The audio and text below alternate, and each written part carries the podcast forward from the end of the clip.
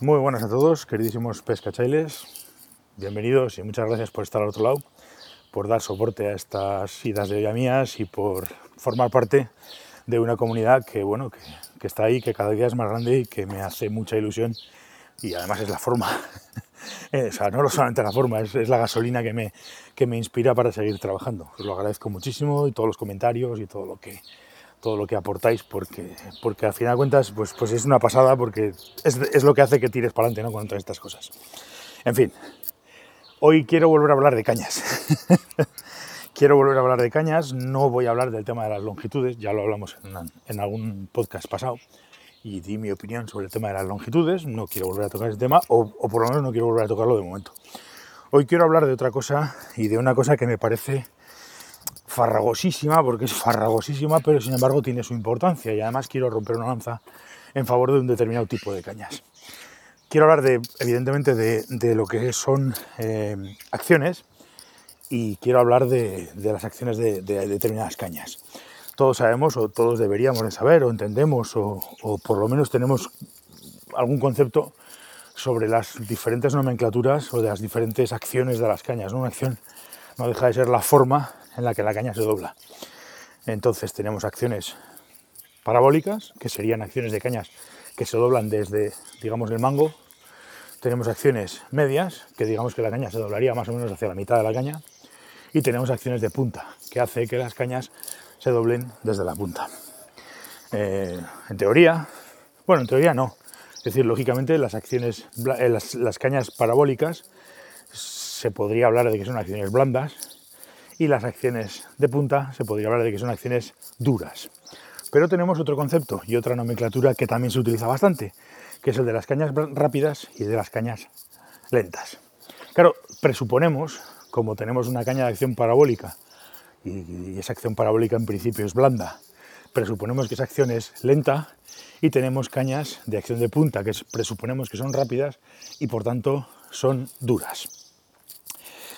En principio lo de rápido o lento no tiene nada que ver con la, con la acción en sí, eh, tiene más que ver, entiendo yo, por lo que he estado leyendo fabricantes y por la forma que hablan muchos fabricantes de sus acciones rápidas o lentas, ellos hablan de eso en cuestión de recuperación de la punta. ¿Qué es la recuperación de la punta? Básicamente, pues cuando tú doblas una caña, el tiempo que tarda en volver a su posición original, por decirlo de alguna manera. Entonces, cuanto más tarde, más blanda será, cuanto menos tarde, más rápida será. Y quizás este tipo de acciones sea la más interesante a la hora de manejarse. Porque yo puedo hacer y puedo, tener, puedo ser un fabricante que haga una caña de acción de punta y esa punta, por lo que sea, me apetezca hacerla blanda. Entonces, es una caña de acción de punta, pero es una caña de acción de punta blanda. O es una caña de acción, de acción parabólica y es una caña de acción parabólica dura, porque ahí ya composites, grafitos, pegamentos, etcétera, etcétera, etcétera. Pero luego a la hora de la verdad, esa recuperación, que es la que me interesa a mí, a mí lo que me interesa de verdad es la recuperación de la punta. ¿Por qué? Porque la recuperación de la punta me da dos cosas buenas. Primero, me dice que la caña es bastante más o, más o menos noble, porque no tengo que estar pendiente, o sea, que es noble me refiero que no hace cosas raras. Me tapa, en determinados momentos me puede llegar a tapar ciertos errores que yo puedo llegar a cometer, no es no tapar, sino que digamos que lo que hace es asumirlos, esos ciertos errores que yo puedo cometer, y me permite pues, pues no pensar en lo que estoy haciendo, que para mí es importante. Para mí es importante estar metido en el río, tengo eh, un, pez delante cebándose, me da igual que sea una trucha, me da igual que sea lo que sea, tengo un pez delante cebándose, y ese pez que tengo delante cebándose, pues, pues hace que yo tenga que modificar cualquier cuestión de mi lanzado y lo haga de manera inconsciente y la caña lo asuma directamente. Cuanto más rápida sea la caña, más fácil va a, ser, hacer esos cambios sin necesidad de andar modificando, eh, volviéndome loco, haciendo cosas raras. Básicamente porque la caña, digo, lo asume.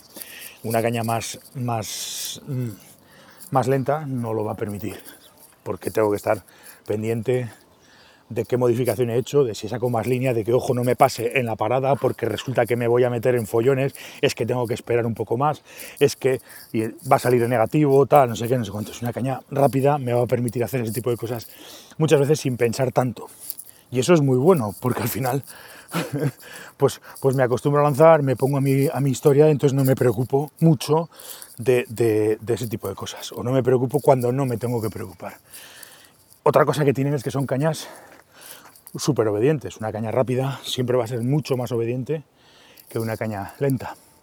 ¿Por qué? Porque si es una caña rápida y tiene una recuperación rápida, si yo a la punta le digo quiero mandar la línea aquí, no tengo que hacer nada, simplemente ¡pum! lo hago. Entonces mientras yo lo he pensado, yo lo he hecho, la caña lo ha, lo ha, lo ha respondido.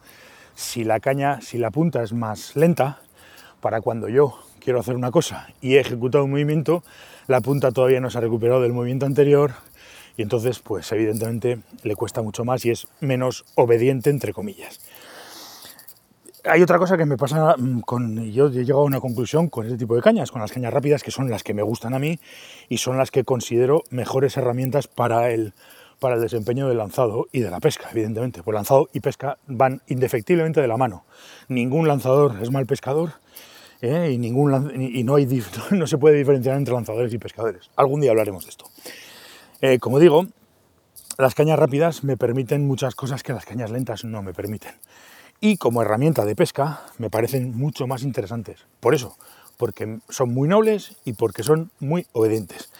Y además, incluso para una persona novata que no ha cogido nunca una caña, va a educarse mucho más rápido en sensaciones con una caña rápida que con una caña lenta. Y esto es una prueba que hemos hecho empíricamente varias veces de una persona que no ha, no ha lanzado o no sabe lanzar o empieza a lanzar, darle una caña cualquiera luego darle una caña de acción rápida y el tío ver, ver evidentemente él que los bucles, sus bucles son mucho mejores, que siente mucho más rápido lo que pasa con la caña, que luego una vez que más o menos se organiza no tiene que estar todo el rato pensando y para una como herramienta a la hora de trabajar incluso para un principiante es una herramienta mucho mejor que una caña media o que una caña blanda.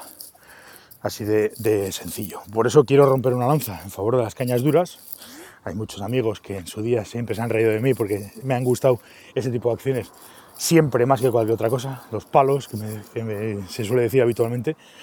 Pero yo ese tipo de cañas me permiten mm, cosas que otras cañas no me lo permiten, o que por lo menos tengo que estar pendiente de lo que hace la caña y no de lo que hace el pez o de lo que hago yo. Con lo cual siempre va a ser más interesante, desde mi punto de vista, ese tipo de cañas. ¿eh? Siempre voy a abogar por cañas de acción de punta. Habrá quien diga que no le interesan, que no se, que no se adecua. Bueno, manías. Al final todos, cada uno tenemos nuestras, nuestros gustos y nuestras manías. Pero yo creo que es una herramienta interesante y sobre todo muy, muy, muy buena para principiantes. Un saludo a todos, queridísimos pesquechailes. Nos veremos en el episodio de mañana. Gracias y hasta la próxima.